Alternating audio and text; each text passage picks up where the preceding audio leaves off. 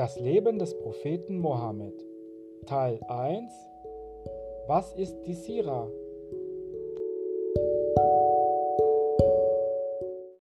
Hallo und willkommen zur Sira des Propheten Mohammed. Wie du vielleicht weißt, lesen Muslime im Koran. Der Koran ist das Wort Gottes an den Propheten Mohammed. Darin stehen viele Dinge drin, die wir Muslime wissen müssen und beachten müssen.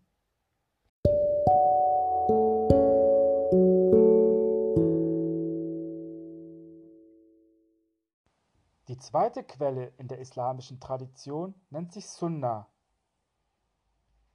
Sunna ist die Lebensweise des Propheten, so wie er in seinem Alltag gelebt hat. Die Freunde und Verwandten des Propheten haben sich damals viele Dinge gemerkt und weitergegeben. Diese kleinen Mini-Erzählungen über den Propheten nennt man Hadith. Es gibt viele unterschiedliche Hadithe zu vielen Lebenssituationen des Propheten. Nachdem der Prophet gestorben war, mussten die Muslime, die danach kamen, von ihm lernen. Da der Prophet aber gestorben war, ging das nicht direkt. So haben die frühen Muslime angefangen, aus den Hadithen die Lebensgeschichte des Propheten Mohammed zu rekonstruieren.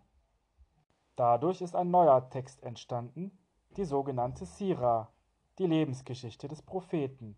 Auf Deutsch könnte man auch Biografie sagen.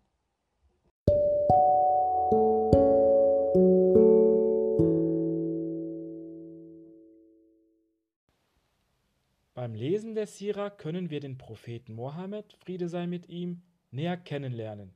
Sein Beispiel, seine Handlungen und Worte lehren uns, wie wir ein glückliches Leben führen können und dabei auch Allah näher kommen.